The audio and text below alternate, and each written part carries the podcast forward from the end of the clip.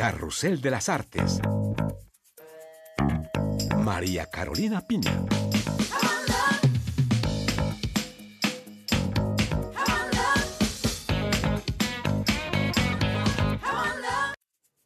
Reciban un cordial saludo desde París, un placer que estén en nuestra sintonía para este nuevo momento en el que les proponemos una cita con la cultura y la creación y a continuación los temas que les hemos preparado para hoy.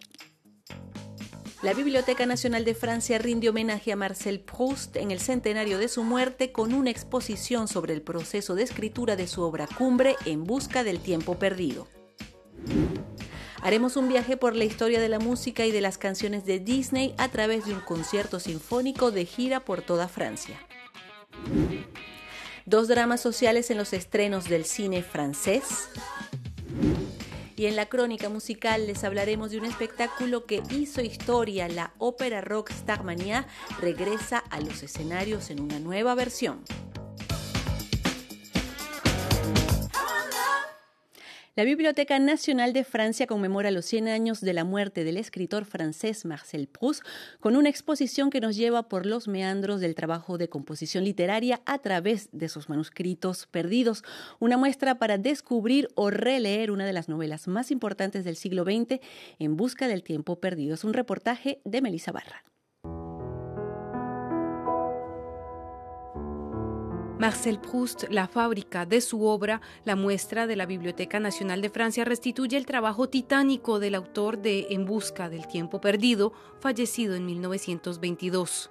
Miles de manuscritos de hojas sueltas, corregidas, anotadas y tachadas que Proust cortaba y pegaba en serie y que habían sido diseminados por todo el planeta en los últimos 100 años, se exponen para mostrar la historia escondida de la novela a la que el escritor dedicó toda una vida. Guillaume Faux es uno de los comisarios de esta exposición que comienza con una de las oraciones más célebres de la literatura mundial. Esa primera frase durante mucho tiempo me ha acostado temprano. Marcel Proust no la escribió en un solo día. La perfeccionó entre 1909 y 1912. Durante esos años tuvo muchos vaivenes, muchas dudas. Escribió versiones en cuadernos borradores sin mucha satisfacción, luego las mecanografió y siguió aportando correcciones con su pluma hasta encontrar la frase definitiva. Mostramos todo ese proceso de elaboración del texto. También muestra cómo la famosa Magdalena de Proust, que se convirtió en toda una figura literaria, pudo haber sido muy distinta en el primer tomo titulado Por el camino de Swann. Al principio debía ser un pedazo de pan viejo, o sea, un objeto popular banal. Luego se convirtió en pan tostado y después una simple tostada. Cuando le puso el toque final al texto, se inventó la famosa Magdalena, la galleta con la que confirió la connotación poética, religiosa y erótica que buscaba Marcel Proust. Marcel Proust es sin duda uno de los autores más enigmáticos que ha dejado a la imaginación de sus lectores la libertad de definir lo que es ficticio y lo que es autobiográfico en una obra que aborda ampliamente temas poco usuales en su época. El tomo titulado Sodoma y Gomorra pone al narrador en la cima del París mundano para mostrar lo que se esconde detrás, en especial lo que llamaban la inversión sexual. Aquí encarnada en el personaje del barón de Charlus, y los manuscritos revelan todo el trabajo de profundización sobre el tema de la homosexualidad en la novela. Proust falleció antes de publicarse los últimos tomos de la novela. Fue su hermano Robert quien rescató los borradores y fragmentos que el autor no alcanzó a quemar, incluido el final de la novela El tiempo recobrado. Sabemos que escribió la última frase que acaba con las palabras en el tiempo mucho antes de morir. Redactó el final en 1917, pero después siguió mejorando la trama y se entregó completamente a su creación hasta el último respiro. Su vida y la de su personaje principal convergen. El narrador atraviesa muchas etapas y decide al final convertirse en escritor, porque solo la literatura y el arte le permiten detener el tiempo, alcanzar lo eterno y rescatar el recuerdo.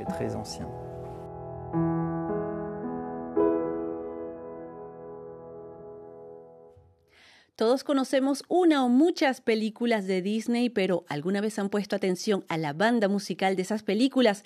Es lo que pone de relieve Disney en concierto en el que se interpretan algunos de los temas más conocidos que Disney ha compuesto en casi 100 años de existencia. La riqueza musical de Disney en un espectáculo grandioso con una orquesta sinfónica y cantantes en vivo. Constantin Ruiz es el director de orquesta de Disney en concierto.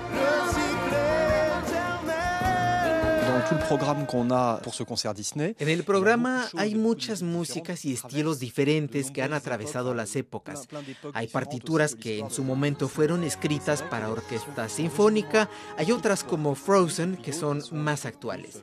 En 100 años de historia, los numerosos compositores de Disney se inspiraron de estilos muy distintos, desde el jazz hasta el rock, la música clásica o pop, para crear el universo de cada película. Es fascinante la diversidad musical de Disney.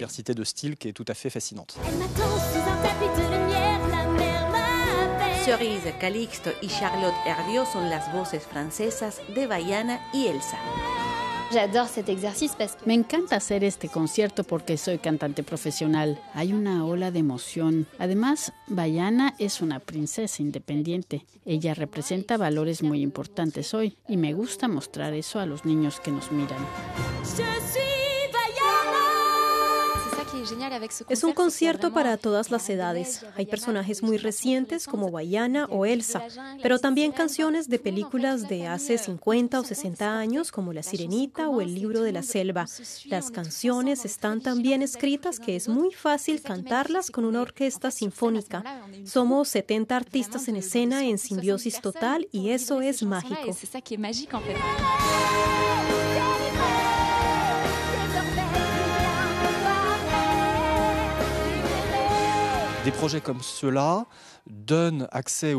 Proyectos como este permiten que un público muy amplio pueda ver y escuchar una orquesta sinfónica. Es una experiencia impresionante. A veces la gente se nos acerca al final del concierto para decirnos que pasaron un momento maravilloso.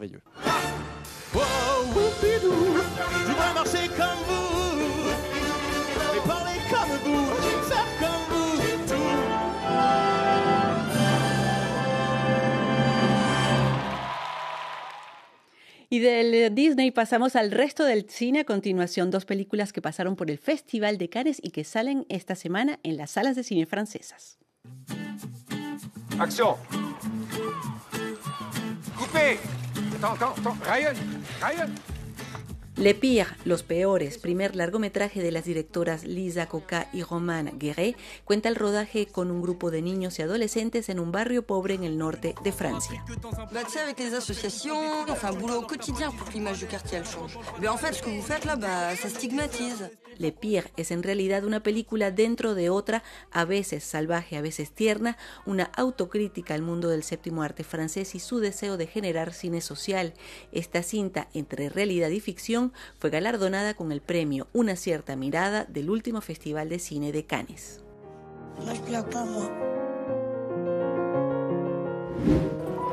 Derrière des lycéens et des étudiants inquiets, ce sont les professionnels de la déstabilisation. Nos Frangin, nuestros hermanos, aborda en la pantalla grande dos muertes dramáticas a manos de la policía francesa, la del joven Malik Ousekine durante las manifestaciones de estudiantes en 1986 y la de Abdel Benyaya, otro muchacho argelino asesinado por la policía. La película describe un momento tumultuoso en Francia y la manera en que el Ministerio de Interiores trató de acallar estos casos. Su director, el franco-argelino Rachid Bouchareb, también evoca el racismo y la solidaridad de los artistas franceses.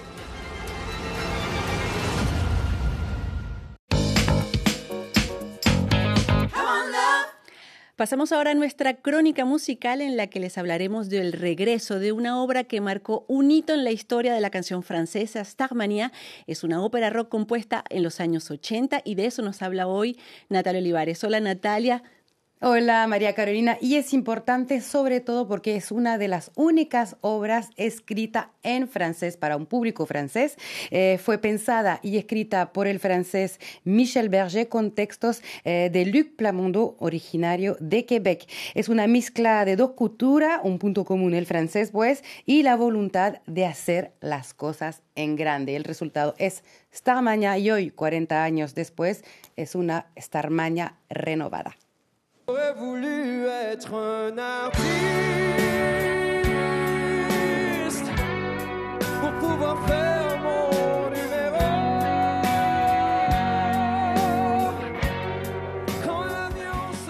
Tamaña sobrevivió a todas las generaciones, María Carolina, todos aquí, grandes, pequeños, eh, menos pequeños, tenemos en mente o conocemos unas eh, de las canciones de Starmaña, pero hoy el objetivo de Tomás Jolie, el nuevo director artístico, es eh, darle importancia al libreto y recordar lo que los autores quisieron contar. Starmania es una obra où les chansons prennent le pouvoir. Starmania es un trabajo donde las canciones han tomado el poder, es decir, son legendarias, mucha gente las conoce, las canta, las ama, y eso es obvio porque son increíbles. Pero al mismo tiempo han opacado un poco la narración de Starmania, el propósito. Para mí era importante volver a revelar el sentido de la obra, porque poca gente sabe lo que dice Starmania. Mi reto era destacar la línea narrativa.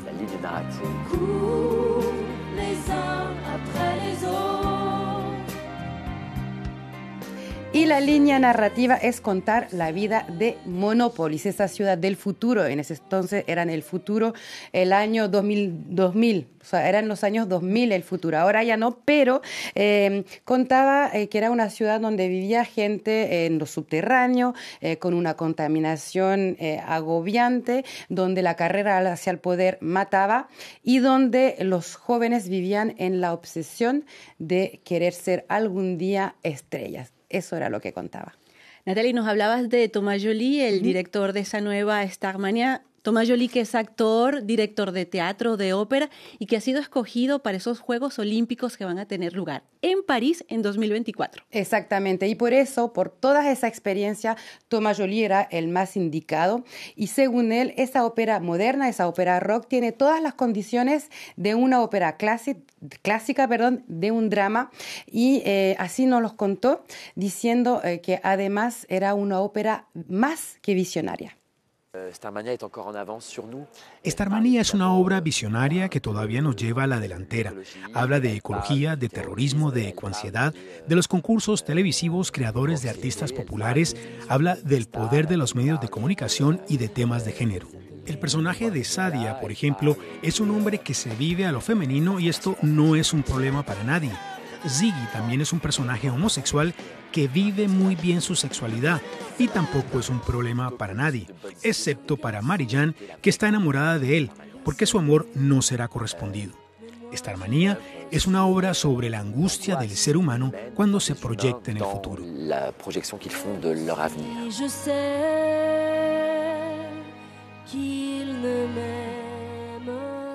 Natalia, y esas canciones de esta manía han sido retomadas por muchos artistas internacionales. Una de ellas fue Celine Dion. Los vamos a dejar con esa interpretación de Siggy, un chico diferente por Celine Dion. Muchísimas gracias por su sintonía y hasta la próxima. Au revoir. Je suis folle de lui. C'est un garçon pas comme les autres. Mais moi je l'aime, c'est pas de ma faute. Même si je sais qu'il ne